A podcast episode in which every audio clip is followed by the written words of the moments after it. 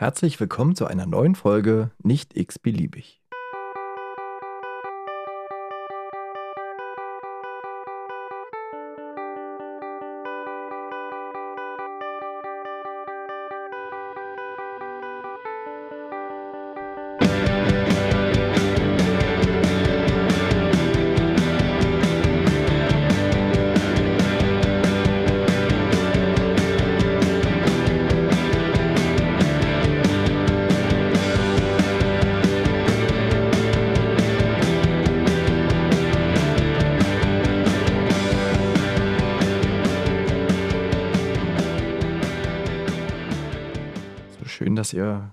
Diese Woche wieder äh, reinhört und äh, damit halt diesen, diesen kleinen Podcast hier unterstützt. Ich habe mir für diese Woche äh, ein wichtiges Thema rausgesucht, äh, wurde natürlich wieder von anderen Leuten darüber oder davon inspiriert, darüber eine Folge zu machen. Und das ist halt auch ein wirklich wichtiges Thema oder sogar ein sehr wichtiges Thema ähm, und habe mir dazu einen Gast eingeladen. So, aber hört gern selbst. So, auch heute habe ich mir äh, einen Gast eingeladen. Äh, wir haben das schon ein bisschen vorher aufgenommen, äh, einfach nur, weil wir auch wirklich mal Zeit dafür gefunden haben, an einem freien Tag ähm, uns hier tagsüber zu treffen und, und wirklich mal eine Folge aufzunehmen. Und ich begrüße wieder den Stefan. Hallo Stefan. Hey Christian. Der Stefan, also oh, wir haben heute ein bisschen irgendwie hier den Wurm drin, was die Technik angeht. Und äh, falls ihr so ein kleines sonores Schnarchen im Hintergrund hört, ist das der Mops, der auch einen ganz tollen Vormittag haben möchte und äh, sich vor, vorm Fenster gelegt hat und äh, vor sich hinschneigt. Ähm, der Stefan hat beim letzten Mal schon angeteasert, dass, dass wir noch so ein paar Themen haben, die wir zusammen besprechen wollen. Eins davon ist jetzt in der nächsten, übernächsten Woche, also die Woche nachdem der Podcast eigentlich ausgestrahlt wird, oder Stefan? Genau. Also unmittelbar Freitag kommt der Podcast raus und Montag geht's los. Okay. Dann äh, würde ich dich mal kurz bitten, vielleicht das Thema für, diesen, für diese heutige Folge einfach mal vorzustellen. Genau. Also, was geht am Montag los? Am 14. müsste das sein. Für, ja, genau. 14.09.2023. Ausgerufen vom Deutschen Wiederbelebungsrat. Ähm, ist die Woche der Wiederbelebung. Ähm, diese Woche ist äh, vom German Resuscitation Council, so heißt es so auf Neudeutsch, ähm, ausgerufen worden, um das Bewusstsein für Laienreanimation zu steigern. Das Ganze geht einher mit verschiedensten Schulungsoptionen, ähm, die es eigentlich geben soll, wo halt Leute, die ausgebildet sind in Reanimation, sich aufmachen und Laien äh, anleiten zum Reanimieren. Wir als Klinik sind da tatsächlich auch relativ groß dabei. Wir werden in der Woche der Wiederbelebung planmäßig über 200 Leute in Basic Life Support, also in den Basismaßnahmen der Laienreanimation schulen. Also Leute von der Straße.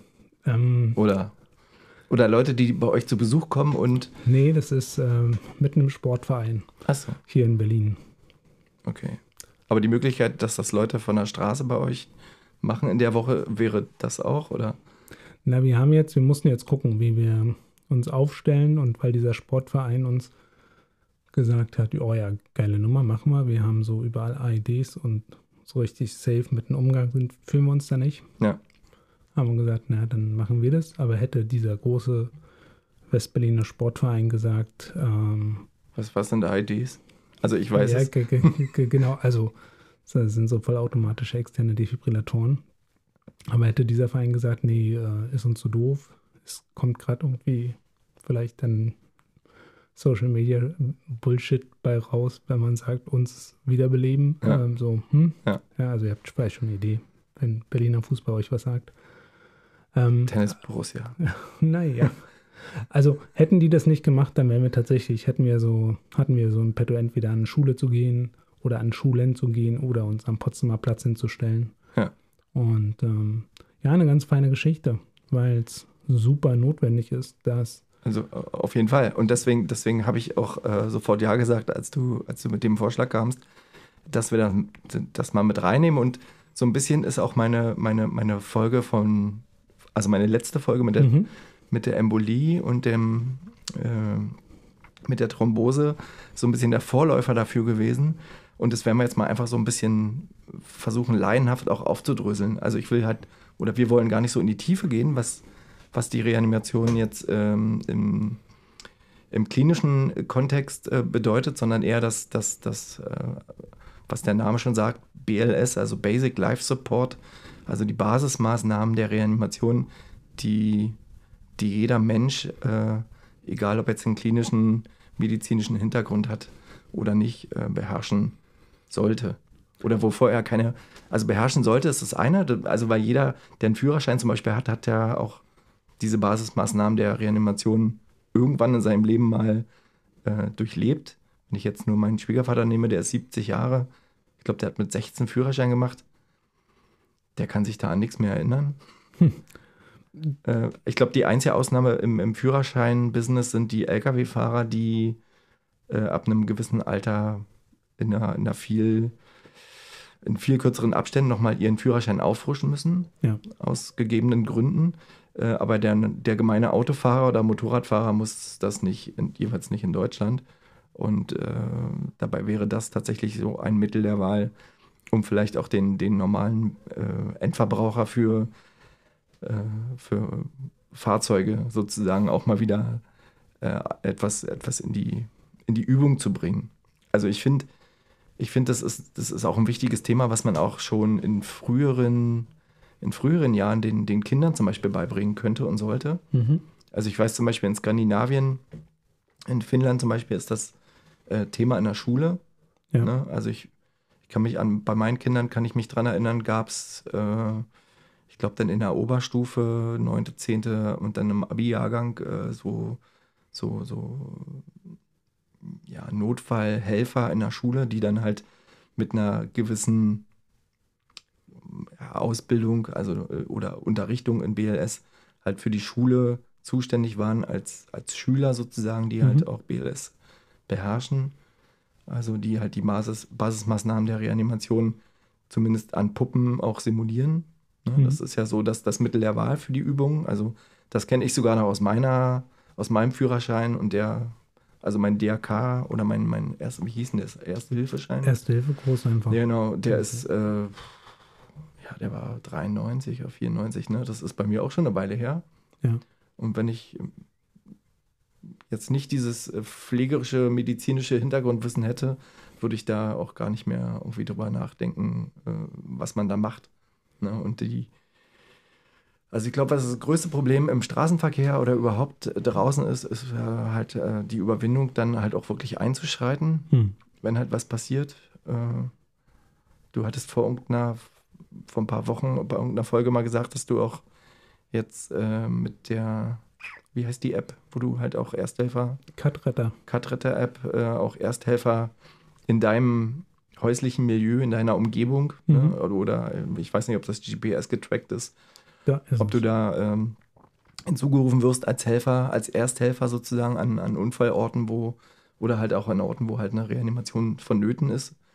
Und ich glaube einfach, dass in Deutschland, und ich rede jetzt mal nur von Deutschland, äh, dass die Aufklärungsarbeit für die allgemeine Bevölkerung da einfach so schlecht war in den letzten Jahren und Jahrzehnten, dass die Leute einfach gar nicht wissen, was, was sind eigentlich Ursachen für eine Reanimation und äh, wie kann man vielleicht mit schnellem Handeln sogar verhindern, dass dieser Mensch stirbt oder halt mit einem schweren, mit einem schweren Hirnschaden äh, aus der Nummer rauskommt. Ne? Mhm. Und das, das denke ich, dass wir das jetzt versuchen, hier in einer Stunde, vielleicht sogar weniger, vielleicht aber auch mehr, ähm, mal zu erklären. Und vielleicht auch an Beispielen, wie wir das vielleicht mhm. gelernt haben oder wie wir das halt äh, so. Ja, das, das wäre so mein Fahrplan für die, für die heutige Folge. Sehr gut. Gibt es viele Parallelen zu meinem mentalen Modell für, den für die nächste Stunde. Ist tatsächlich so, aktuell werden in Deutschland oder leiden in Deutschland jährlich ungefähr 70.000 Menschen pro Jahr, nur in unserem Land, ähm, Kreislaufstillstand, wo man unter Umständen helfen könnte, dass das halt nicht der finale Stillstand des Kreislaufes ist. Ja. Ähm, ich weiß nicht mehr, wer noch so ein bisschen das im Hinterkopf hat. Und es gibt immer so diese Zahl, drei Minuten ne, vom Kreislaufstillstand bis anfängt, das im Gehirn Sachen irreversibel kaputt gehen. Ja. Und wenn man jetzt weiß, wir haben in Berlin zum Beispiel ähm, Eintreffzeiten für den Rettungsdienst irgendwas zwischen 8 und 11 Minuten. Die vorgeschrieben sind, ob die dann real wirklich so Na, in Einzelfällen. Genau, also das sind so die, das sind so die gemittelten Werte für Berlin, 8 bis 11 Minuten. Ja. Also die Zahl war von 2021. Ähm, da merkt man schon, oh, das ist irgendwie knapp. Also mein Chef war gestern Ersthelfer bei einem Unfall und da hat er auch gesagt, da war zwischen Notruf und Eintreffen des Rettungsdienstes 15 Minuten am Mhm. hellerlichten Tag mitten in Berlin. Ja, und jetzt haben wir jemanden, der hat ein Herz, weil der hat einen Kreislaufstillstand und der Rettungsdienst kommt in 8 bis 11 Minuten. Mhm. Wenn in der Zeit niemand was macht, ist der Drops gelutscht. Da kann ich äh, Bezug nehmen auf die letzte Folge mit der Thrombose. Also, wir haben ja gesagt, die Gerinnung greift, also die Gerinnung beim ge gerinnungsgesunden Menschen, äh, also das Ver Verklumpen des Blutes greift in 60 bis 120 Sekunden Mhm. in der Regel. Ne? Also, wenn wir das jetzt mal noch verdoppeln oder vielleicht verdreifachen, der hat vielleicht gut getrunken, also es Mhm. verzögert sich vielleicht ein bisschen oder nimmt blutverdünnende Medikamente.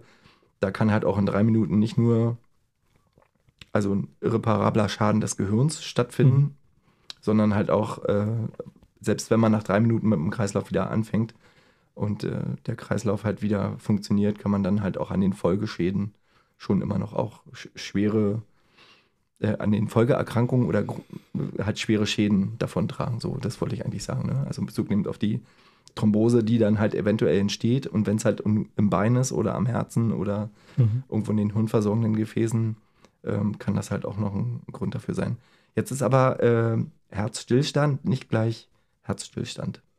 Willst, willst du dazu kurz mal was erzählen oder soll ich dazu was erzählen? Sag du mal, das ist gerade so, so eine. So, so naja, so, also du hast gesagt, äh, dass das, weiß nicht, wie viel Prozent waren das die oder wie viele tausend Leute, die, die einen Herzstillstand allein, also der 70.000 allein ein Kreislaufstillstand. Genau, also Kreislaufstillstand heißt ja nicht immer, dass das Herz gar nicht mehr schlägt, sondern selbst, äh, selbst ein Kammerflimmern wäre ja ein Kreislaufstillstand, weil der Kreislauf per se schon steht. Ne? Also der Kreislauf Ja, des Blutes wird nicht mehr, also das Blut wird vom Herzen nicht mehr durchs, äh, durch den Körper ge gepumpt, aber das Herz selber schlägt noch und zwar schlägt es so schnell und so außer Frequenz, dass, äh, dass man denkt, okay, da ich, ich spüre einen Puls, der ist zwar ganz schnell, ob man den dann noch spürt, weiß ich natürlich. Ge- Genau, also ab Also- einem gewissen Punkt, also du siehst es an der Pulskurve bei jemandem, der ein ähm, veritables ähm, Kammerflimmern hat, da siehst du keinen echten Puls mehr. Also da ist der, Genau. Also Also, das, das, das- das wollte ich nur noch mal kurz Mhm. erklären, dass das halt, also dass auch ein Kammerflimmern, also kein Kreislauf ist. Ne? Also genau. das ist und, und äh, für, für Situationen, und ich glaube, der Kammerflimmern überwiegt und Kammerflimmern ist auch das am schnellsten zu durchbrechende beim, beim Kreislaufstillstand. Genau, das gucken wir uns gleich mal so nach und nach an. Ja. also weil man muss sich das so vorstellen, wenn das Herz auf einmal seine Arbeit verwehrt, geht es meistens initial, also am Anfang in den Kammerflimmern über. Ja, wir haben diese, was man aus dem Fernsehen kennt, diese Asystolie, ne? die kommt halt ähm, selten sofort, die kommt bei schweren Herzverletzungen, ja, Schussverletzungen, Stichverletzungen. Ähm, ne, also da bist du. Asystol unter Umständen sofort. Ähm, aber die meisten gehen erstmal diesen Umweg übers Kammerflimmern, aber weil das halt auch ganz viel elektrische Aktivität bedeutet, braucht das auch viel, also ne, kann das, kann die Erregungsweiterleitung des Herzens das nicht ewig aufrechterhalten. Das Schöne ist, wir als Retter sozusagen oder als medizinisches Personal, wir wollen, wenn schon Kreislaufstillstand, wollen wir einen Kammerflimmern oder irgendeinen schockbaren Rhythmus haben, denn bei einer Asystolie, da reden wir davon, dass es keine Erregungsweiterleitung mehr im Herzen gibt. Da kann ich keinen Strom raufjagen, weil Ja. da ist nichts mehr zu erregen. Aber das, das was die im, im Fernsehen halt tatsächlich immer genau, machen, ja. da wird halt auf einer Asystolie immer geblitzt und das ist, äh, das ist so falsch. Das ist, das ist okay. Also kann man machen, hilft halt nicht. Ja. Ja. Also sieht gut aus fürs Fernsehen, ähm, aber wo kein, keine Resterregung ist, da kannst du auch nichts neu erregen. Deswegen, wir wollen Kammerflimmern. Und deswegen ist Basic Life Support, also Basismaßnahmen, drücken, vor allem Herz-Lungen-Wiederbelebung, ja, die jeder machen kann, ganz wichtig, weil wir uns damit Zeit erkaufen und dem Herz erkaufen, dass es in einem schockbaren Rhythmus bleibt. Und ähm, das ist so der ganze Zauber Weil ganz ehrlich, es gibt viele Ursachen, warum jemand reanimationspflichtig wird. So, dann geht meine Hand nach oben. Ich würde mich, mal. Ja, also ich habe mir die auch nochmal rausgesucht und damit ich die auch ablesen Mhm. kann, damit ich nichts vergesse. Ja. Aber es gibt also vier H plus Hits. So, so habe ich es in der Fachweiterbildung gelernt. Genau. Also Für vier vier- Hs, vier Hits. Genau, vier reversible äh, Ursachen für, für äh, Für, eine, für, für einen Kreislaufstillstand. Genau, also mit einem H vorne, deswegen vier Hs. Ähm, ich würde die einmal kurz so ansagen, die, die ersten vier, und die Hits sind halt dann H, I, T und S. Ne? Also es sind halt nochmal vier Worte, die halt äh, nicht mit H oder nicht alle mit H anfangen. Also es sind insgesamt acht Sachen, die halt einen reversiblen ähm, oder die, die einen reversiblen Grund haben, warum das Herz stehen bleiben kann. Mhm. So, mal grob zusammengetragen für jemanden, der sich damit nicht auskennt. Ne? Also, das sind natürlich alles Wörter, die äh, im, im gängigen Jargon in Deutschland nicht so immer vorkommen. Ne? Also, Hypoxie wäre das erste H. Hypoxie, äh, Stefan, was bedeutet Hypoxie? Zu wenig Sauerstoff, wo Sauerstoff sein sollte. So, also Hypoxie heißt, wenn man sich zum Beispiel, wenn man sich zum Beispiel verschluckt. Ja, also wenn man jetzt mit, mit, dem, mit dem Bolus, äh, also am, am, am Essen, am, an der Wurst, äh, am Stück Brot, man verschluckt das, der Kehlkopfdeckel geht zu und man erstickt sozusagen. Ne? Also das wäre jetzt mit Hypoxie, dann fängt der Körper irgendwann an zu reagieren, das Herz schlägt langsamer, hört irgendwann auf zu schlagen. Genau. So. Wenn ich diesen, diesen äh, Bolus halt oder dieses Stück Brot, Wurst, was auch immer halt entfernen würde, würde diesen Menschen reanimieren, hätte der wieder einen Kreislauf. So einfach. Mutmaßlich, ja. So, also das ist der Best Case in dem Ja. Fall. So, das zweite wäre äh, Hypo Hypovolemie. Mhm. Da stecken zwei Worte drin. Hypo ist zu niedrig Mhm. und Volemie ist äh, Füllungszustand der Gefäße, Mhm. auf Deutsch gesagt. Das äh, bedeutet nicht, der hat zu wenig getrunken. Also kann es wahrscheinlich auch bedeuten, wenn man zu wenig getrunken hat, macht der Kreislauf auch ein bisschen was anders als sonst. Äh, damit ist aber eher gemeint, dass der Körper zu wenig Sauerstoffträger im Körper hat, also zu wenig Blut, Erythrozyten. Hatten wir auch bei der letzten Folge oder hatte ich bei der letzten Folge nochmal kurz angesprochen. Das sind klassisch Menschen, die halt irgendwo bluten nach einem Sturz, nach einem Trauma, die halt zu viel Blut verlieren und dadurch halt auch zu viel Erythrozyten verlieren und dann halt einfach zu wenig Sauerstoffträger im Blut haben und dann irgendwann da reanimationspflichtig werden. Genau. Oder die eine schwere, ganz schwere Infektion haben und wo halt praktisch viel Gewebswasser in Ja. den extrazellulären Raum geht. Genau, also aus der Zelle, Aus In dem den- Zell raus. Genau, und dann nicht mehr im Blutsystem. Ja, der septische Schock wäre dann so ein Klassiker dafür. dritte äh, Hypothermie, auch da wieder zwei Wörter, Hypo wieder zu niedrig, Thermie kann man sich glaube ich denken, ist die Temperatur, die Körpertemperatur. Mhm. Ähm, tatsächlich äh, kann ich mich noch an eine Situation erinnern. Also es sind natürlich erstmal Leute, die, die, äh, die, die zu lange draußen sind, die zu lange, wo die Rettungskette zum Beispiel zu lang dauert. Ne, die zu, also im Winter, also ich kann mich mal an Quadfahrer erinnern, der irgendwie mit 28 Grad Körpertemperatur eingeliefert wurde, äh, weil er halt irgendwie über Nacht mit dem Quad draußen im Dezember rumgefahren ist und da verunfallt ist, keiner den gefunden hat. Und am Mhm. Morgen hat der Jäger den eingesammelt und der hatte halt Glück im Unglück, dass er hypotherm war, Mhm. weil dadurch halt auch der Kreislauf so herabgesetzt war. Der war jetzt nicht reha-pflichtig in dem Fall, Mhm. aber der war halt schon extrem bradikat. Also der hatte einen ganz verlangsamten Puls gehabt. Ähm, das ganze Kreislaufgeschehen war halt äh, extrem runtergefahren und dadurch hatte der so einen kleinen Schutz auch für sein, für sein Gehirn, dass Mhm. der ohne, ohne großen Schaden rausgekommen ist. Warte mal ganz kurz. Da hier. So, kurz das Mikro wieder gerade gebogen. Ähm, nee, und das, das ist, äh, da kann ich mich tatsächlich noch gut dran erinnern, dass der halt wirklich davon profitierte, mal gekühlt zu werden. Aber ich kann mich auch an eine, an eine andere Situation erinnern. Wir haben bei Herzinfarkten früher mit der Arctic Sun gekühlt, also machen wir, glaube ich, immer noch, aber äh, die relativ kühl gehalten, die Patienten auf 32 Grad Körpertemperatur. Mhm. Und die Arctic Sun hat ein Problem gehabt, dass die halt mit einer Latenz nach unten, also die haben die Patienten teilweise zu kalt gekühlt, Mhm. weil die halt immer noch weiter gekühlt haben, auch wenn die eigentlich schon bei 32 Grad Körpertemperatur angekommen sind äh, und man dann zu tun hatte, dagegen zu arbeiten. Äh, und da hatte ich auch mal eine Patientin, die, die äh, ins Kammerflimmern rutschte äh, des Nachtens, weil die einfach zu kalt war. Ne? Also Ja. die hatten wir halt zu, zu unterkühlt äh, da abgegeben. Also das ist der dritte Grund. Ähm, vierter Grund wäre Hypo- und Hyperkalämie. Auch da wieder zwei Worte. Hypo zu niedrig, Hyper zu hoch. Und Kalämie, da wird halt mit beschrieben, wie hoch der, der Kaliumwert im Blut ist. Genau, ähm, bei dieser Hypo-Hyperkalämie, da zählen aber andere metabolische Störungen auch mit rein. Also Also Natrium, Natrium, Glucose, also ne, zu, ja. zu viel Zucker oder zu wenig Zucker an Bord. Das gehört alles mit zu den Ursachen für einen Kreislauf, Kreislaufstillstand, die im Zweifelsfall reversibel wären. Ja. Und dann gibt es halt die Hits. Interessanterweise in den englischen Manuals heißt das Ganze before Teas. Ja, also hast du viermal T. Aber wir sind ja hier bei uns zu Hause, deswegen ähm, sag mal die Hits. Also ich wüsste sie auch. Hammer. Ich auch, weil ich sie ablese. Nein, ich weiß sie natürlich auch aus dem Kopf, aber damit ich nichts vergesse. Mhm. Also Herzbeuteltamponade ist das H in, Ja. in Hits. Ähm, und eine Herzbeuteltamponade tritt meistens, also auch bei Stichverletzungen kann das auftreten. Bei stumpfen Traumata äh, des Thorax ähm, kann es halt zu Blutungen am Herzen führen oder auch der Lunge, die dann aufs Herz drücken und dadurch halt auch äh, einfach mal ein Schlagen des Herzens äh, verhindern Mhm. ähm, kann man eigentlich relativ gut durch eine Tampona äh, durch eine Punktion der Stelle und äh, durch, durchs Ausräumen der Tamponade.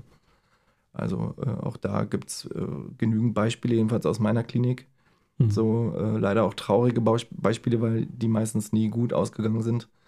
Ähm, das Wort Klemmschelle ist da immer noch relativ äh, so der, der, der, der letzte, die letzte Bastion, um das dann halt äh,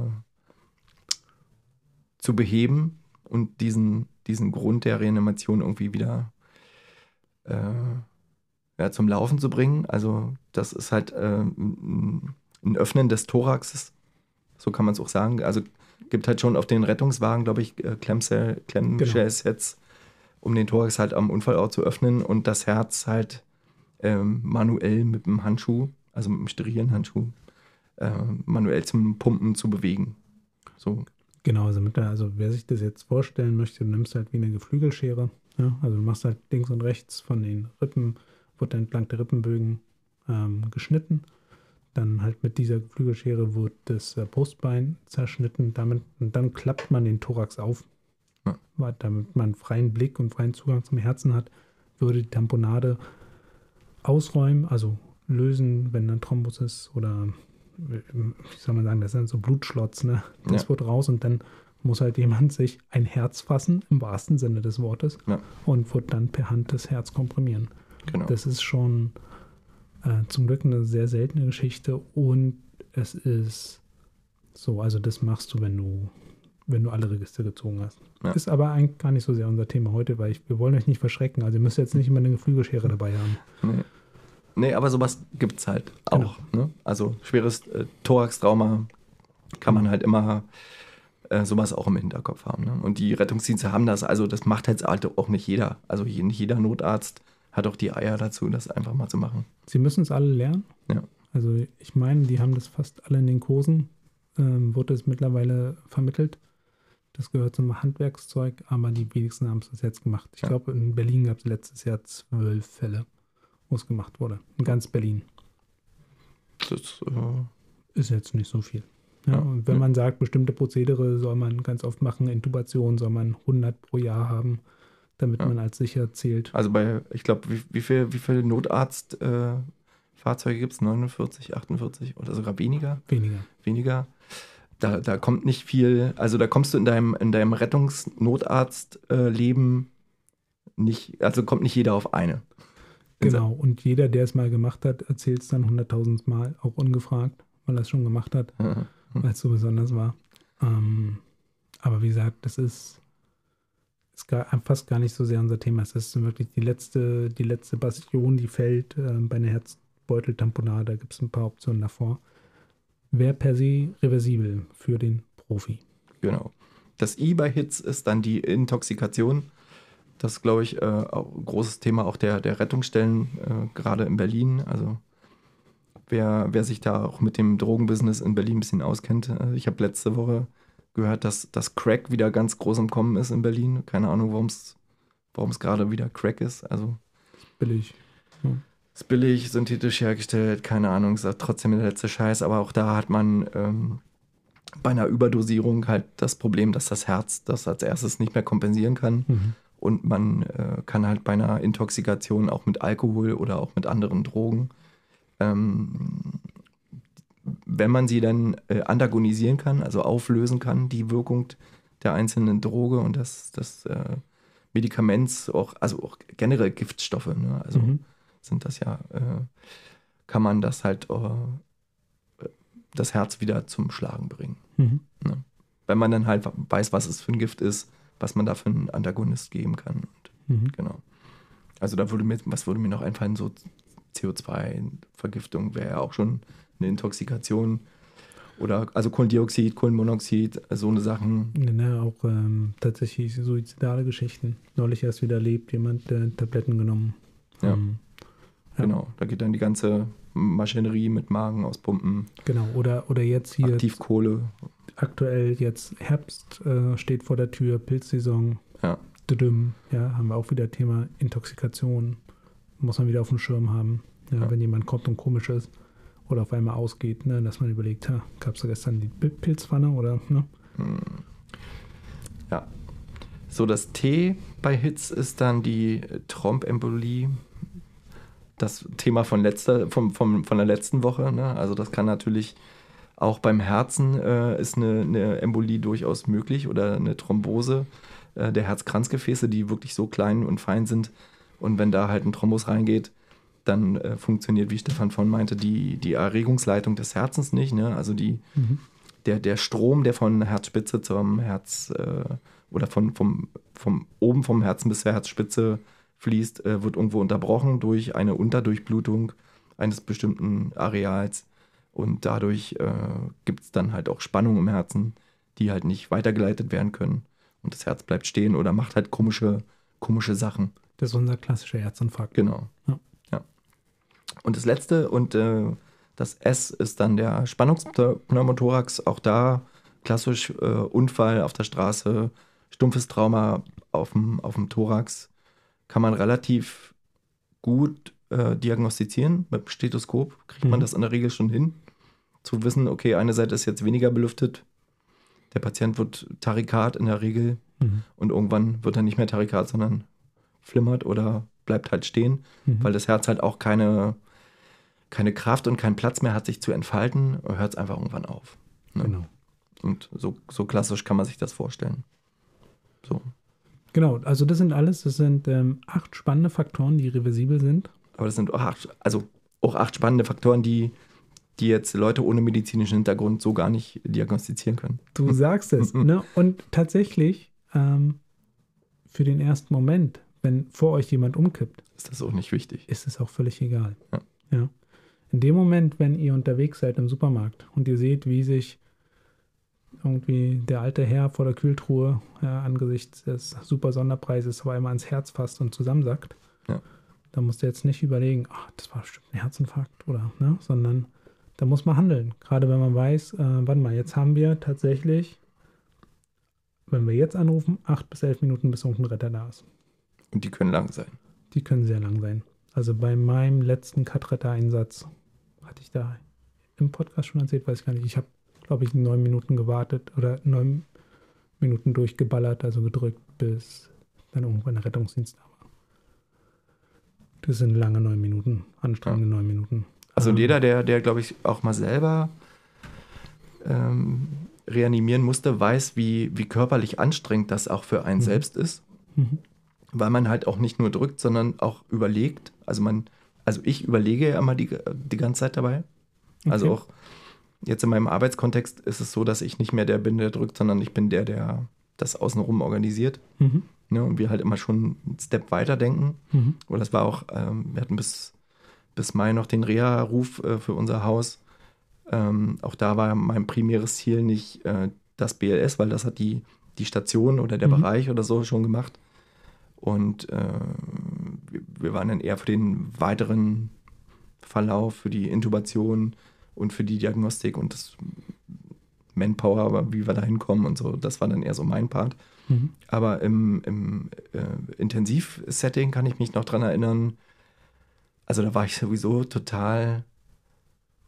Nee, nee ich fange mal früher an. Also wann, wann hattest du das erste Mal Kontakt überhaupt mit einer Reanimation oder so? Also auch in der Theorie, nicht jetzt praktisch draußen auf der Straße, mhm. sondern das erste Mal davon gehört. War das auch erst zum Führerschein? Ja, Führerschein tatsächlich 2020, nee, warte mal, 2000 habe ich den gemacht. Da redet man darüber, muss irgendwie drücken, pusten. Wenn ich bei dem Wissensstand geblieben wäre, würde ich nach wie vor 15 zu 2 reanimieren. Ich erkläre nachher, was das bedeutet. Ähm, da hat sich ja ein bisschen was getan. Und dann in der Ausbildung ist es natürlich irgendwann mal Inhalt. Das haben wir aber nicht praktisch geübt in der Schule, wo wir waren. Also okay. nicht, mit, nicht mal mit Dummies oder so, sondern es war nur so, hm. Ähm, und dann meine erste Reanimation habe ich immer noch ziemlich gut vor Augen. Das war auf der Intensivstation als Schüler.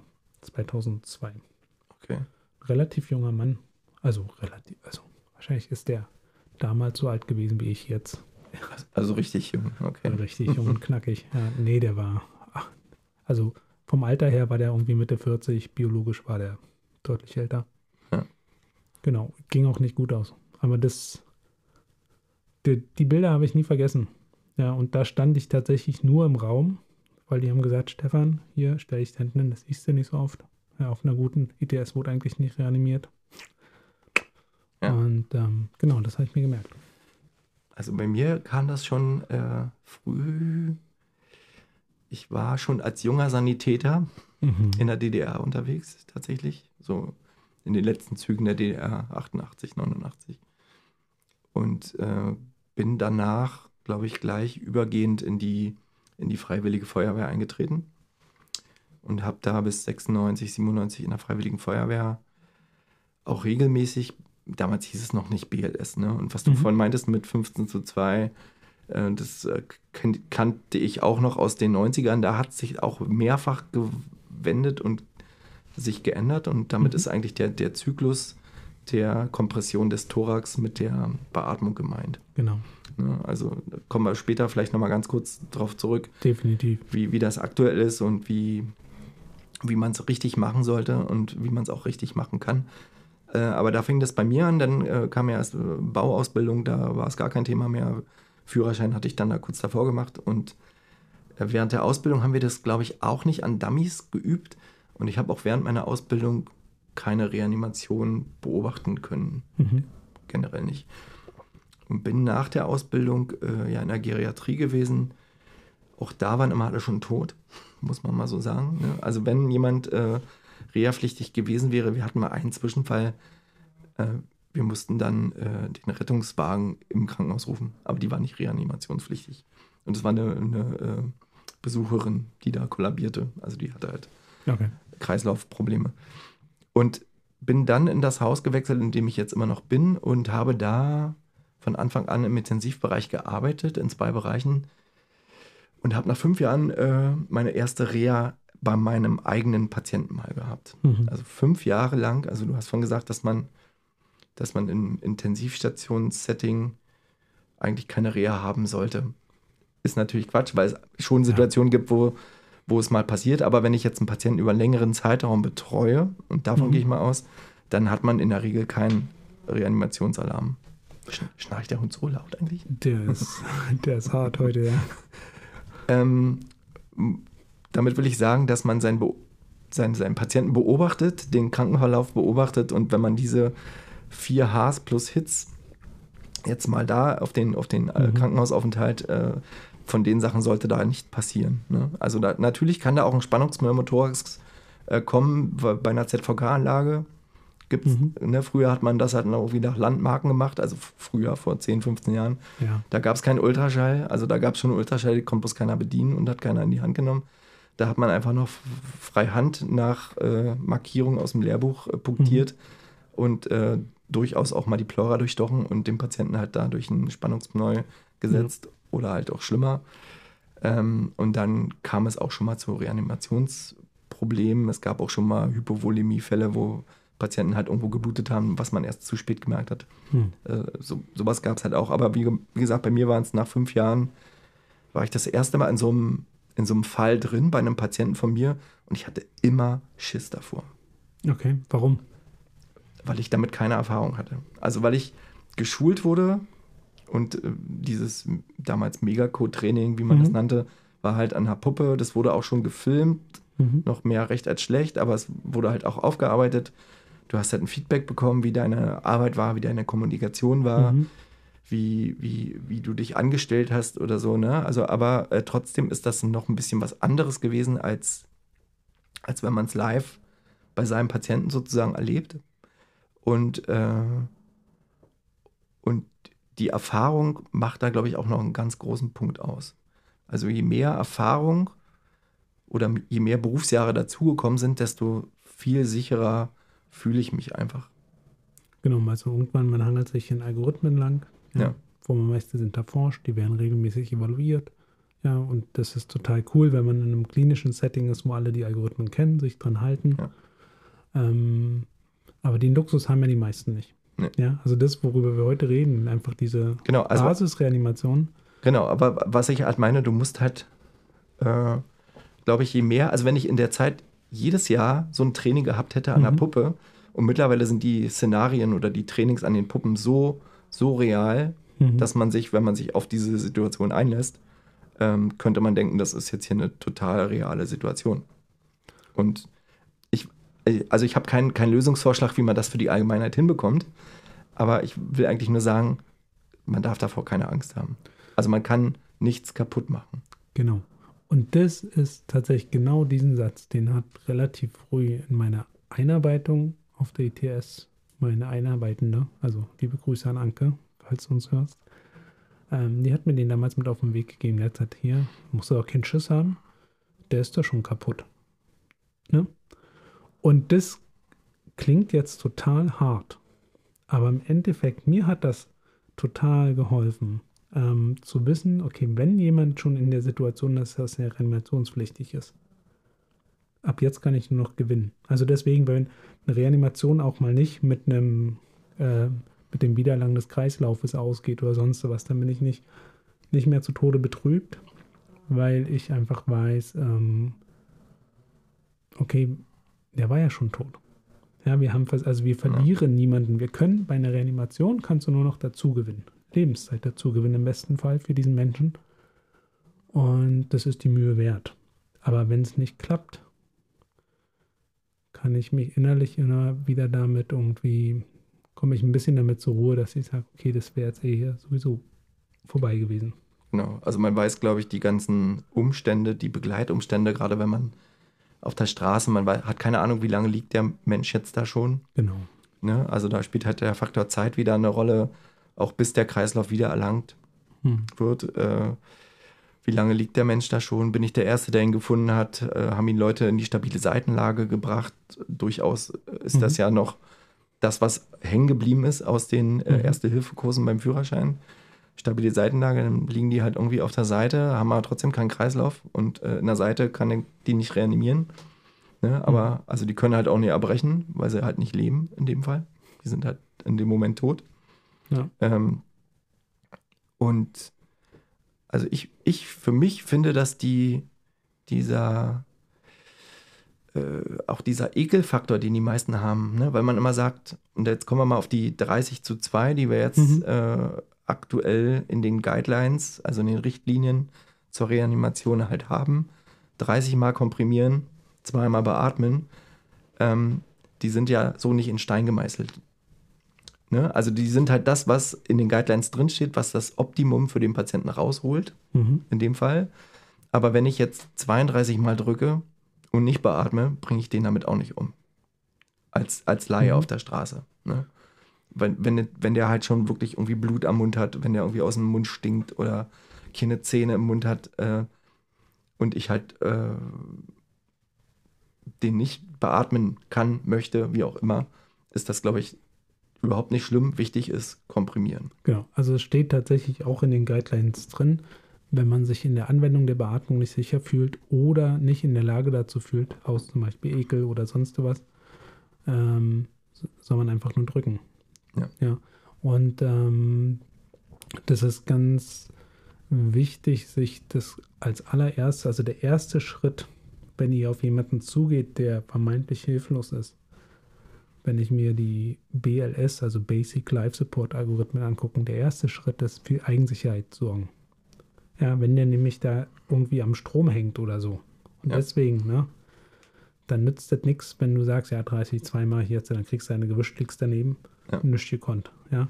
Und genauso aber, wenn halt jemand irgendwie ja, aus dem Mund blutet oder du dir nicht sicher bist, ähm, dass vielleicht, ne, vielleicht hat er Covid-Influenza, TBC, neulich ein junger Mann bei uns mit offener TBC, hat, also hat mir nicht angesehen, ne? Und denkst so, oh, dem will ich jetzt aber auch nicht beatmen. Ne? Also Eigenschutz geht total vor. Ähm, bei dieser Cutretter-App im Zuge der Pandemie kam auch noch mal ganz klar auch zwischendurch mal der Hinweis für alle Ersthelfer, dass völlig okay ist, wenn wir nicht beatmen.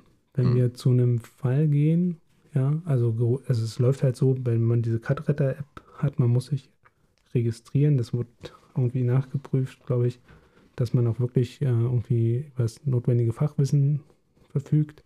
In einigen Bundesländern muss man dafür auf die Rettungswache gehen und muss immer zeigen, was man kann. Ein Okay. bisschen interessant. Ist in Berlin nicht ganz so. Auf jeden Fall, wenn man ähm, einen Alarm kriegt, oder wenn, wenn es läuft halt so, du hast innerhalb, also das, die Ordnungsdienste, Ortungsdienste müssen fürs Handy, für die App freigeschaltet sein. Dann sieht sozusagen ein Programm immer, wo du dich aufhältst. Mag nicht jeder, deswegen ihr müsst es nicht machen, wenn ihr das nicht wollt. Und wenn dann jetzt zum Beispiel hier, Christian, bei uns, also ich habe jetzt einen Flugmodus drin, aber wenn ich nachher ausmache und da wäre jetzt hier innerhalb von, ich glaube, ein Kilometer oder so, ein Reanimationsalarm, kriege ich hier ein, eine Info, ziemlich penetrant und laut, Reanimationsalarm da und da. Mhm. Und dann hast du ein Zeitfenster von, ich glaube, nicht mal eine halbe Minute, den Alarm anzunehmen. Und wenn du den annimmst, erst dann kriegst du die vollständige Adresse und wo du hin musst. Und das navigiert die sogar dorthin. Ja, und, und du klickst dann sozusagen auch, dass du den Alarm angenommen hast und wenn du vor Ort bist. Und häufig, wenn du dann da hinkommst, ist schon irgendwie die Leitstelle am Telefon, ja, also angeleitete Reanimation sozusagen vor Ort und du übernimmst dann an dem Punkt von Angehörigen oder wie auch immer. Das ist ähm, eigentlich eine ganz spannende, ganz gute Geschichte. Und ähm, die hatten uns halt wirklich ganz klar gesagt, ihr müsst nicht unbedingt beatmen. Denkt dran, ja, ähm, Selbstschutz geht vor. Und bei meiner letzten Reha, wo ich ganz alleine als Ersthelfer dann noch aufgetaucht bin und so lange warten musste, bis jemand kam. Oder ich habe nicht gewartet, also so, hm, ich mache erst weiter, wenn jemand da ist, sondern ne, ich Ja. habe angefangen zu drücken. Ähm, war es dann halt so, dass ich nicht beatmet habe, weil der Mann, ich hatte halt nur kurz umgeguckt während des Drückens, da lagen überall irgendwelche Medikamente für Atemwegserkrankungen rum. Oh, okay. Ne? Und der fühlte sich auch heiß an, wo ich nicht wusste, hat er jetzt Covid, hat er ne, irgendwas. Und habe dann einfach gedrückt und das war okay, das war wichtig. Also, ja, das würde jetzt wahrscheinlich auch zu viel in die Tiefe gehen, aber das, das Loslassen oder das Aufhören äh, der Kompression würde halt bedeuten, dass der, der Druck, den wir aufgebaut haben während dieser 30 Kompressionen, wieder total abfällt und wir wieder von den 30 Kompressionen vielleicht wieder 15 brauchen, um den Druck wieder einigermaßen hochzukriegen. Und dann fällt er nach 15 Kompressionen wieder völlig ab. Also, dass man nur so am Rande, ne, dass das halt eigentlich eine kontinuierliche Durchkompression des Oberkörpers halt das Beste wäre. Aber wenn jetzt hier jemand zuhört, der halt nicht äh, in, dem, in dem Setting, wie wir sind, ähm, ist, äh, will ich halt vielleicht nochmal erklären, was man eigentlich, was man eigentlich macht, wenn man jemanden jetzt wirklich auf der Straße findet oder, Richtig. oder beim Einkaufen. das Ganz ist, glaube ich, nochmal so ganz, ganz äh, essentiell wichtig, wie man das überhaupt rausfindet. Oder wie man es vielleicht nicht rausfindet. Ja, soll ich? Willst du? Ja, nee, mach mal, ruhig. Okay. Ähm, es gab mal, ich, also der Spruch, der Spruch ist ein bisschen chauvinistisch, aber es hat sich bei mir so eingebrannt und ich hoffe, niemand fühlt sich jetzt dadurch ähm, verletzt. Aber es ist wirklich sehr, sehr drastisch. Der sagte, ähm, zum Feststellen dessen, ob jemand halt Kreislaufstillstand ist, wendest du bitte die Disco-Regel an. Ja? Angucken, ansprechen, anfassen. Das ist eine Disco. Oh Gott. Das, ich habe das in der Disco nie ausprobiert. In diesem, ich auch nicht. Ja. Ich fand es aber, es hat, es hat vor Jahrzehnten jemand zu mir gesagt, das ist bis heute hängen geblieben, weil es irgendwie stimmt. Also du siehst da jemanden liegen, guckst erst mal wirklich, geht davon per se eine Gefahr aus. Also tatsächlich Strom, Klassiker, ne? Ist da irgendwo was? Wenn das nicht ist, sprichst du denjenigen an. Ja? Und guckst, ob da eine Reaktion ist. Jemand, der da auf dich reagiert, ähm, den musst du definitiv nicht reanimieren. Der braucht vielleicht trotzdem Hilfe, aber keine Reanimation. Ja. Als nächstes würdest du ihn anfassen. Ja? Am besten, wir sagen immer Thorax nah, also Brustkorb, äh, Brustkorb nah, an den Schultern zum Beispiel anfassen, Rücken sagen, hallo, alles okay bei Ihnen? Ne? Und damit hast du schon mal abgecheckt, ähm, ob da irgendwie eine Response, also eine Antwort kommt. Hm. Und wenn da jetzt nichts kommt, greifen die nächsten Schritte. Das nächste wäre, dass du die Atmung prüfst. Und zwar ist da Sehen, Fühlen und Hören. Hm. Du hast zehn Sekunden Zeit dafür. Das kannst du, also es klingt erstmal relativ wenig, aber das kannst Ja. du halt mit, mit fast einem Ge- Genau. Arbeitsschritt sozusagen Richtig, machen. also wie würde man das machen, wenn jetzt der, dieser Mensch auf dem Rücken liegt? Würde ich auch empfehlen, in so einem Fall jemanden erstmal auf den Rücken zu legen. Ihr beugt euch sozusagen über diesen Menschen mit eurem Ohr an seine Atemwege, guckt auf den Brustkorb und legt eure Hand auf seinen, ihren Brustkorb. Und dann merkst du nämlich, ob der Brustkorb sich hebt und senkt. Ihr fühlt es, ja, und ihr hört es. Wenn jedoch jemand nur, und es gibt so eine, eine, eine Schnappatmung nennt man das. Also, wenn jemand so atmet, das zählt nicht als Atmung. Das sind so praktisch tatsächlich die letzten Atemzüge. Das ist als nicht sichere Atmung zu zählen. Man kann, während man diese Kontrolle macht von der Beatmung, vielleicht schon mal an der Halsschlagader, wenn man geübt ist, Hm. gucken, ob man den Puls fühlt. Aber zum Beispiel, ich erinnere mich in meinem ähm, Erste-Hilfe-Kurs für den Führerschein, war das noch ein großes Thema, Pulsaufsuchung. Ja? Ja, also dann aber auch hier an der Hand, An der Radia Radialis, genau, wo, man, Radialis. wo man eigentlich dann vielleicht im schlechtesten Fall noch seinen eigenen Daumen oder seinen eigenen Genau. Puls fühlt. Also davon ist man weit weggegangen. Also wir sagen in dem Moment, wenn ich einen Patienten habe, der bewusstlos ist, also nicht auf Ansprache und auf Anfassen reagiert, ein Patient, der nicht sicher atmet, ist ein Fall dafür, dass wir anfangen mit der Herz-Lungen-Wiederbelebung. Ja. Und bevor ihr anfangt zu drücken, äh, genau, bevor ihr anfangt zu drücken, drückt, ja, oh, zu wenig geschlafen heute, ähm, setzt ihr bitte Notruf ab. Entweder ihr selbst oder jemand, der ringsherum ist. Das ist das allererste. Weil ab jetzt läuft die Zeit. Ja? Ihr braucht ihr, die, die Idee, dass es läuft wie bei James Bond. Ich drücke da eine Runde und dann ist der wieder da und sagt, oh danke, das war ja unangenehm. Aber danke, dass du geholfen hast, ist relativ gering. Ja, es gibt ganz wenige Krankheitsbilder, wo mit ein bisschen Drücken jemand wieder angeht. Ganz, ganz wenige. Und dann gehen die auch meistens nicht lange an, sondern gehen gleich wieder aus. Ja? Ähm, ihr sucht also, ihr habt festgestellt, derjenige ist bewusstlos, derjenige atmet nicht. Ihr habt einen klaren Fall, wo wiederbelebt werden muss. Ihr braucht auf jeden Fall Support. 112. Anrufen. Am besten, wenn ihr alleine seid und niemand sonst in der Nähe ist, dann schaltet das Telefon auf Lautsprecher. Ja. Und fangt dann schon mal an zu drücken. Wenn ihr mehrere Leute da seid im Setting, Bestes, was passieren kann. Ja. Vielleicht weiß jemand, wo ein sogenannter AED, ein automatischer externer Defibrillator hängt. Wenn es ein Supermarkt ist, jeder Supermarkt sollte das irgendwo haben. Ich glaube, die haben das tatsächlich. Aber man, äh, wenn ich kurz einwerfen darf, man muss sich auch mal, naja, man muss sich auch mal äh, die Gegend genau angucken. Also, also für jeden, der hier hört und da äh, noch nie ein ID irgendwo gesehen hat in einer, in einer, in einer Umgebung, äh, beim Einkaufen in öffentlichen Gebäuden oder so, achtet einfach mal ein bisschen drauf. Ne? Achtet mal drauf, wo ist denn eigentlich in meinem Supermarkt, wo ich wirklich dreimal die Woche einkaufen gehe, wo hängt der ID? In der Regel hängt der irgendwo hinter einer durchsichtigen Scheibe und ist meistens, glaube ich, so türkisgrün, mintgrün äh, markiert und hat auch so einen grünen Aufkleber drauf, wo so ein Herz und ein, Genau. so ein Elektroblitz drauf ist. Also du hast es auf Flughäfen, auf Bahnhöfen, Supermärkte bei Weitem gar nicht so doll, wie ich mir wünschen würde. Ich war erstaunt. Ich war jetzt dieses Jahr zweimal schon im Ausland. In Frankreich gibt es die vor gefühlt jeder Kirche. Mhm. Ja. Ähm, da fiel mir das auf, als wir jetzt in Dänemark waren. Jeder Supermarkt hatte das im Eingangsbereich. Ja.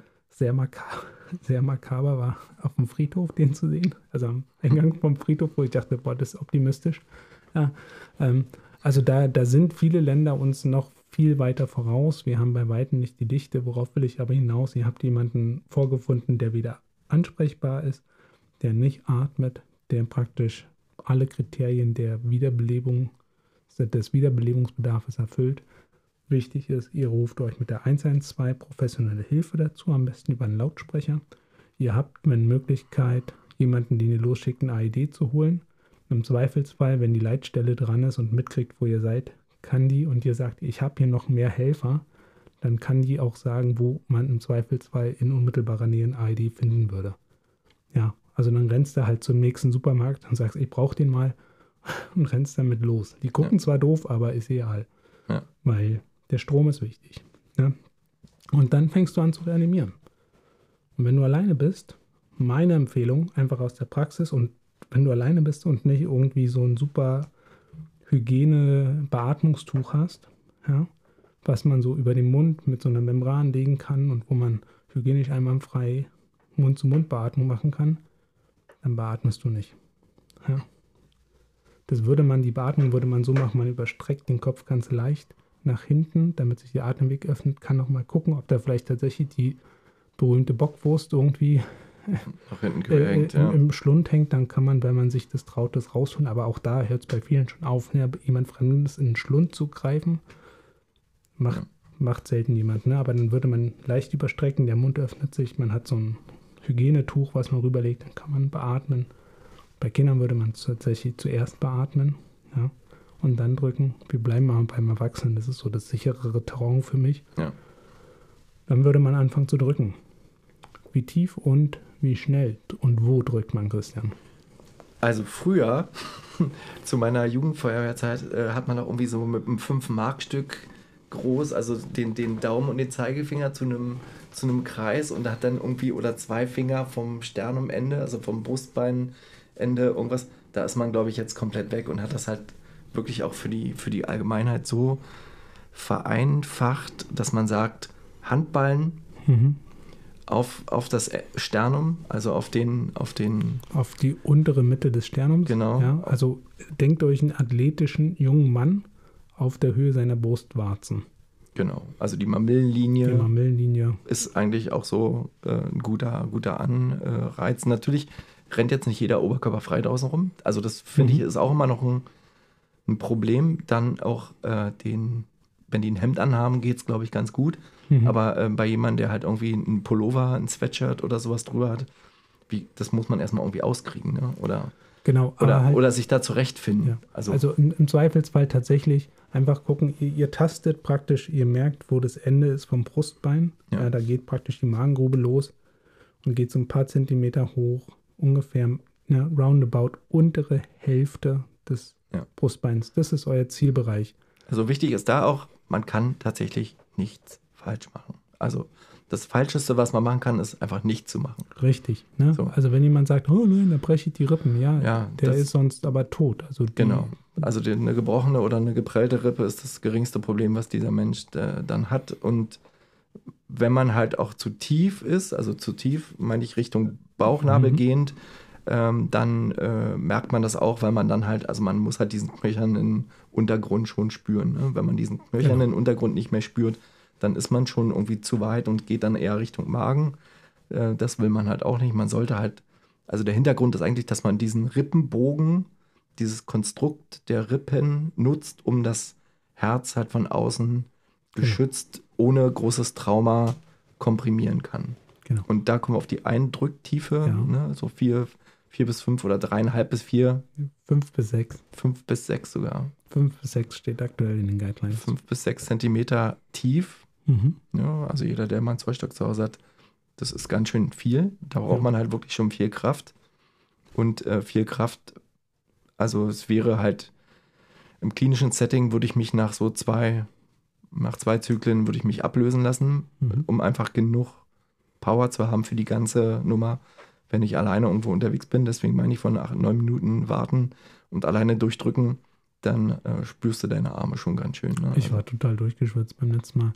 Also vor allem, man drückt halt in einer Frequenz von 100 bis 120 Mal die Minute. Ja. Nicht schneller, also schneller ist nicht besser. Ist Nee. wie auf der Autobahn, schneller ist nicht besser. Mhm. Ja?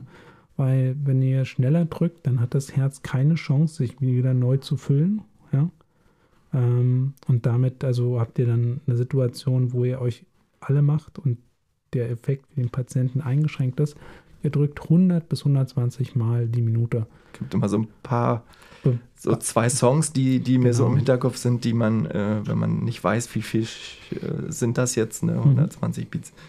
Ähm, A Stayin' Alive Genau. von den Bee Gees wäre wär so der erste Song. Und dann auf der anderen Seite sozusagen Highway to Hell. Highway von, to Hell. von ECDC, genau. Also diese beiden Songs haben ungefähr den Grund, die Grundschnelligkeit, die man halt auch äh, beim Drücken nehmen sollte. Also, Genau, und man drückt dann halt so ganz konsequent. Man würde halt in der idealen Welt, hast du eine Zweihelfer-Methode. Das heißt, einer beatmet, einer drückt. Ja, du fängst an, drückst 30 Mal. Am besten laut zählen, wenn ihr zu zweit seid, spätestens zum Ende der. Also wenn du komplett immer die 30 durchzählst, das macht dich ziemlich fertig. Ja. Aber zumindest dann 25, 26, 27, 28, 29, 30.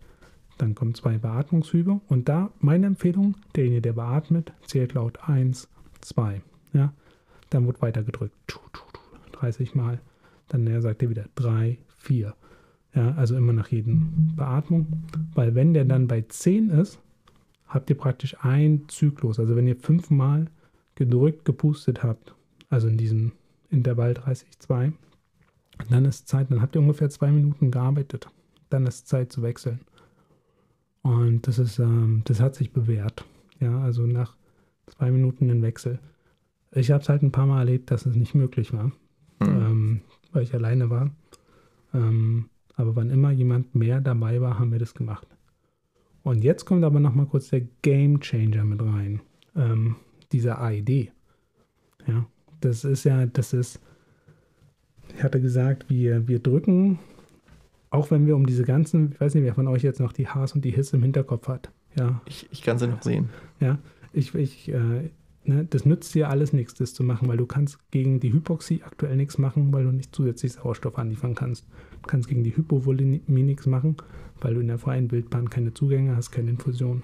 Du kannst gegen die ähm, Hyper- oder Hyperkalämie in der freien Wildbahn kannst du auch nichts machen, ja, Ja. weil wie sollst du da rankommen? Gegen die Herzbeutel-Tamponat, nee, warte, das, ja, äh, Hypothermie kannst du auch nicht so ohne weiteres bekämpfen. Die Herzbeutel-Tamponade ist recht nicht, den Spannungsbläu nicht.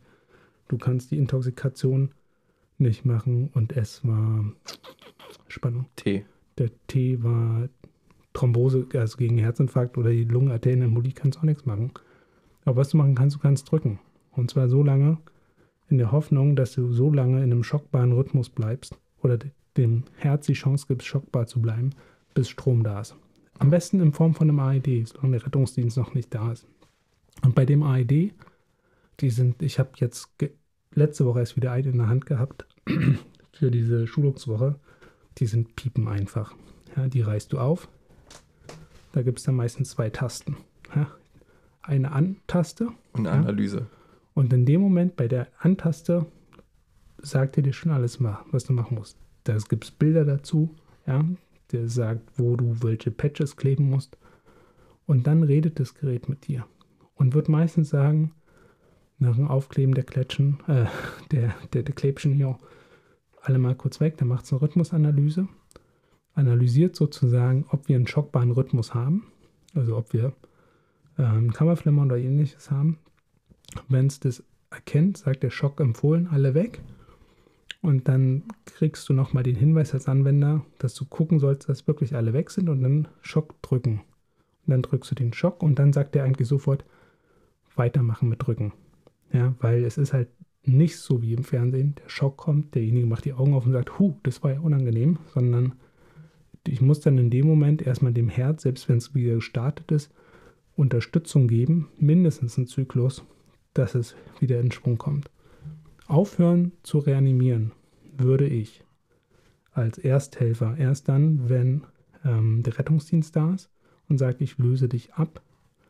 Oder. Oder, oder wenn der Gegenüber dir eine knallt. Wenn der, genau, ja, also. Also hatte ich, äh, hatte ich tatsächlich schon mal gehabt, der dann, der dann wieder so war, dass er halt sich gewehrt hat Mhm. gegen die Reanimation. Dann wusste ich schon, okay, jetzt, äh, jetzt ist erstmal gut. In dem Mhm. Fall war es aber so, dass der eine Minute später wieder reha-pflichtig genau, war. d- das ist ja dann wieder aus, das ist dann wahrscheinlich ein Blockbild gewesen, Ja. ganz schweres.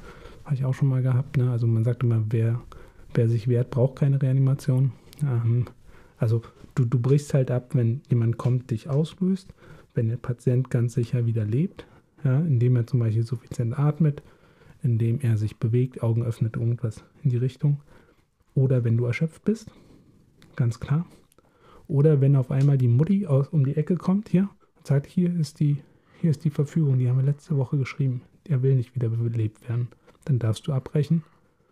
Und tatsächlich, wenn deine eigene Sicherheit gefährdet ist. Mhm.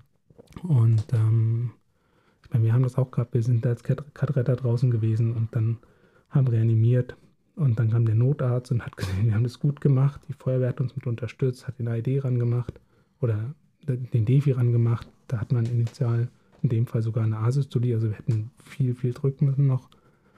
Und ähm, dann ist der Arzt halt zu der Frau und hat gesagt, man sagen Sie mal, hier überall so Pflegeutensilien und Sa- Heimsauerstoff und bla, ne? Wäre das denn alles im Interesse Ihres Mannes gewesen? Nee, das hätte alles nicht gewollt. Dachte ich auch, danke. Ja, wir sind eine Viertelstunde schon am Machen. Wer, und wer hat denn da den Rettungsdienst gerufen? ja, ne? Aber, Aber das ist auch ganz viel Aufklärungsarbeit. Natürlich äh, kann man das den, den Angehörigen halt auch nicht, nicht äh, verdenken, dass sie dann halt, also das ist eine Situation, wo du noch nie in deinem Leben drin gewesen bist, ne? Genau. dass du über, über Leben und Sterben eines, eines geliebten Menschen entscheiden sollst. Und äh, das, also das habe ich so oft schon erlebt, dass dann Leute reanimiert wurden, wo dann im späteren Verlauf oder auch im kürzeren Verlauf gesagt wurde, nee, das wollten wir alles so nicht. Ja. Ne? Und das war dann aber nicht eindeutig genug dokumentiert. Trotzdem haben irgendwie dann die Kinder den Rettungsdienst gerufen. Hm. Der Vater ist doch nochmal ins Krankenhaus gekommen, wurde nochmal elendig durch alle Diagnostik gezogen, die es so gibt. Ähm, Hm. Das auch nochmal extremer Stress für denjenigen war. Und ich glaube, also da sollte, da sollten dann äh, Angehörige sich auf jeden Fall viel besser beschäftigen damit Hm. und auch absprechen. Ne? Also Gesundheitskompetenz ist das eine, aber auch, äh, glaube ich, dass das, das Ableben muss halt oder darf kein Tabuthema in den, in, den, in den Wohnungen sein, sondern da muss man wirklich auch drüber reden. Absolut. Ne? Ähm, das gibt auch einen Fall, wo du halt als Ersthelfer nicht reanimieren würdest, ähm, wenn es halt ganz klar ist, dass es, also offensichtlich, dass es eine tödliche Verletzung ist. Also sprich, also jetzt mal ganz hart gesprochen, wenn der Kopf ab ist, muss Ja. er auch nicht mehr drücken. Ja? Ja. Oder halt, wenn derjenige, wo man hinkommt, schon Leichenflecken hat. Ja. Da hatten wir einmal eine ganz äh, spannende Situation als Cutretter, wo wir jetzt so, also ich bin mit den Arbeitskollegen ab und zu, praktisch sind wir raus als Cutretter bei einer unmittelbaren Nähe vom Krankenhaus, was ist. Ist immer so ein bisschen, ne, darf man das, soll man das? Nur wenn ich halt merke, acht bis zehn Minuten, bis der Rettungsdienst da ist und ich laufe zwei Minuten, sorry, dann laufe ich zwei Minuten. Ja. Ja. Also es sei denn, ich bin hart eingespannt, gerade in einer Situation, wo ich nicht weg kann. Und ähm, da hatten wir halt, da sind wir von dem Pflegedienst, der hat den Rettungsdienst geholt. Ähm, der Mor also morgens kam der Pflegedienst zu diesem alten Herrn in die Wohnung. Und da dachte ich, boah, sind, ist das jetzt, sind das jetzt Kontrakturen oder ist das schon Leichenstarre?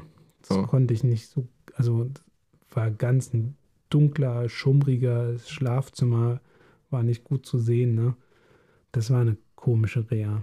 Ne, wo ich auch dachte, boah, der liegt doch bestimmt seit gestern schon, ne? Hat noch keinen, also da war nichts zu holen, da kam der Notarzt und sagte, ja, hör mal auf hier. Ne?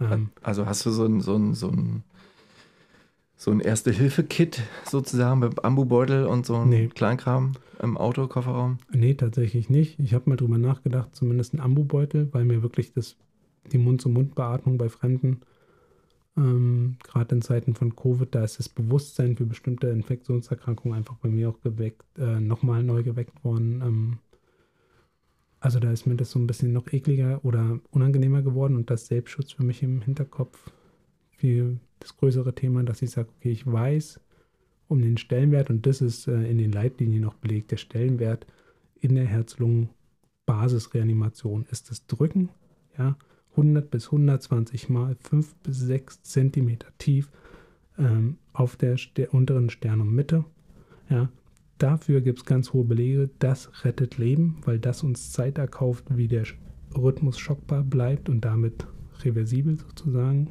äh, mhm. ist. Und halt Strom. Ja, jetzt könnte ich überlegen, ob ich mir eine ID ins Auto hänge. Werde ich sicherlich nicht machen. Also die 1500 Euro habe ich jetzt nicht über. Da nee, ich also ich, ich, also ich finde, da würde ich halt auch die, die, die Politik schon auch so ein bisschen mit ins, äh, in die Verantwortung bringen, dass da halt die Infrastruktur einfach auch angepasst werden muss. Ne? Natürlich ist es äh, für Berlin leicht gesagt, wir sind halt eine große Stadt, aber für auch die ländlichen Regionen, ähm, also ich finde, jeder, jeder Einwohner dieser Erde muss sich darüber mal mhm. Gedanken machen, früher oder später. Sterben wir halt irgendwann alle. Mhm. Ne? Und wer nicht früher sterben möchte, der möchte halt auch gerettet werden in so einer Situation. Mhm. Ne? Wenn der selber mal in so eine Situation kommt, äh, wo er derjenige ist, der auf Hilfe angewiesen ist. Und genauso sollte halt auch nicht jeder blind durch die Gegend laufen und nur an sich selbst denken, sondern auch mal die Augen offen halten und gucken, aha, was ist denn das für ein grüner Kasten da im Supermarkt? Oder was ist denn das für ein hm. grüner Kasten an der U-Bahn? Wofür kann man den eigentlich nutzen? Ja, das ist halt Strom. Ja, nee, nee, ist nicht Strom, ne? Und klar, es gibt halt Leute, die kommen ohne irgendwie solche Probleme durchs Leben, sind dann irgendwann alt und mhm. gehen dann, aber es gibt halt auch Leute, die die, äh, die sowas öfter mal im Leben betrifft, die mhm. keinen kein, ähm, medizinischen Background haben, so wie wir. Ja. Ähm, und die fühlen sich dann einfach äh, viel besser, wenn sie einfach wissen, wat, wie läuft denn der Hase eigentlich. Ne? Und, ja.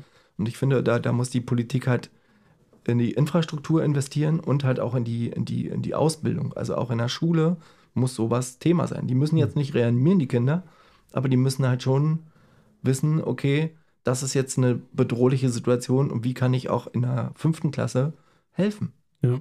Ne?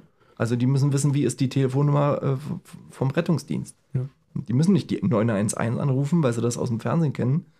Ne? Also ich habe mal bei meiner großen Tochter in der Schule äh, und, Unterricht gegeben. Das war eine Privatschule und die hatten halt so, so äh, AGs, hätten wir früher gesagt, mhm. Arbeitsgruppen oder Arbeitsgemeinschaften. Und da habe ich gesagt, okay, ich könnte halt hier so Erste Hilfe für Kinder mhm. und habe das rudimentär runtergebrochen. Wir haben das Thema Reanimation nicht behandelt, aber ich habe denen zum Beispiel erklärt, was ist ein Schock und was ist ein, was ist ein, äh, zum Beispiel eine Bewusstlosigkeit. Wie kann, erkenne ich eine Bewusstlosigkeit? Wie kann ich auf mich aufmerksam machen, auch als Kind, um in so einer Situation halt äh, vernünftig zu handeln oder Erwachsene mhm. dazu zu bekommen, mir zu helfen. Mhm. Ne? Und das war eine total schöne Sache, ist von den Kindern super angenommen worden. Ja. Aber wenn sowas als, als Unterrichtsfach irgendwie mit implementiert worden wäre, schon in den letzten Jahrzehnten, äh, wären wir da, glaube ich, schon viel weiter. Ja, also meine Tochter hat in den letzten Sommerferien, da war ich stolz wie Bolle auf sie, hat sie eine Woche Sommerferien, schönstes Sommerferienwetter geopfert, um bei einer Hilfsorganisation einen Ersthelferkurs zu machen, wo sie dann jetzt tatsächlich, die haben Letztes Jahr war es noch ein Pager, jetzt haben sie tatsächlich dieses Schuljahr kriegen sie ein Handy. Also okay. sie, da gibt es so einen Dienstplan in der Schule, wer wann Ersthelfer ja. ist. Dann haben die Handy und dann werden die zu den Notfällen dazugeholt und da sind die tatsächlich bis zur Reanimation durchgeschult worden. Welche Klasse? Stufe? Die ist jetzt neunte, aber sie bieten das an für ab der fünften Klasse auf diesem ja. Gymnasium. Ja. Ähm, also total spannendes Konzept. Natürlich Ausbaufächer fand ich mega und ich habe dann meine Tochter gefragt, also, hey, willst du was mit Medizin machen? Nee, nee, das ist Wissen, das kann man immer gebrauchen. Ja. Dachte ich so, ja, cool. Ja, nee, also wir haben tatsächlich, was die AEDs angeht, die Infrastruktur, es würde wahrscheinlich helfen, wenn man mal drüber nachdenkt, ähm, im städtischen Bereich, wenn auf jeden, an jeder Haltestelle, an jedem Bahnhof irgendwie so ein Gerät sein würde. Im ländlichen Bereich, an jedem Dorfkiosk oder an jeder Kirche. Ja, ja. dass man irgendwie so die Frequenz, weil es ist tatsächlich das, was Leben rettet. In dem Moment, wo ich, wenn das Herz ausgeht, in den meisten Fällen haben wir initial noch ein Kammerflimmern. Das heißt, es kann nicht schocken und dann schlägt es wieder ordentlich und dann habe ich einen Kreislauf und dann habe ich, kann ich mich um alles andere mit der ringsherum kümmern. Und was wir machen als Ersthelfer beim Basic Life Support, bei diesen 100 bis 120 Mal drücken fünf bis sechs Zentimeter in der Mitte des Sternums.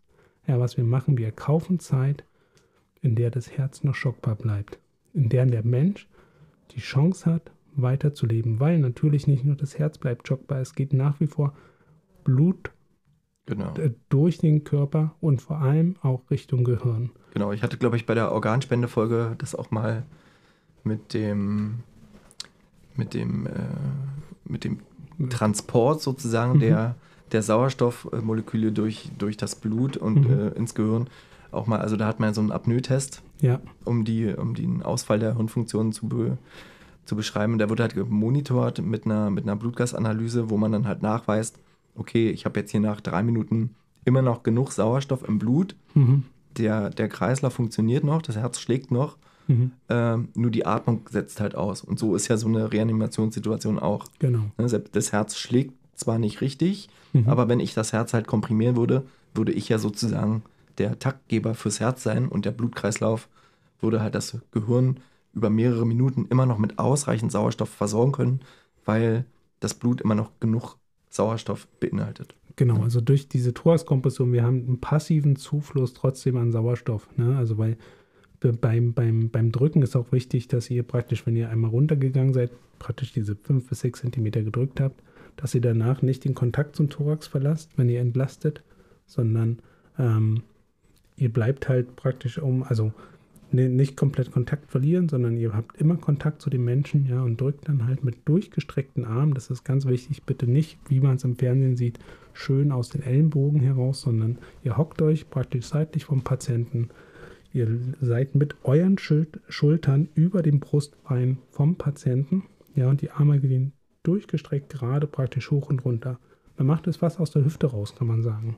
Ja. Und da kann man relativ lange auch, es ist anstrengend, aber man kann relativ lange durchhalten. Genau. Also je, je unbequemer man steht oder sitzt oder kniet, ähm, desto weniger, desto weniger äh, Erfolg hat man in der Regel. Ne? Also Mhm. was vielleicht auch noch dazu gehört, ist halt ein ordentlicher Untergrund am, am Rücken, also wo der, der zur Hälfte drauf liegt. Ne? Also Ja. in, einem, in einem weichen Pflegebett mit einer, mit einer völlig durchgelegenen Matratze äh, würde die Kraft, die wir brauchen oder die wir erzeugen, halt direkt durch den Menschen durch in die Matratze gehen.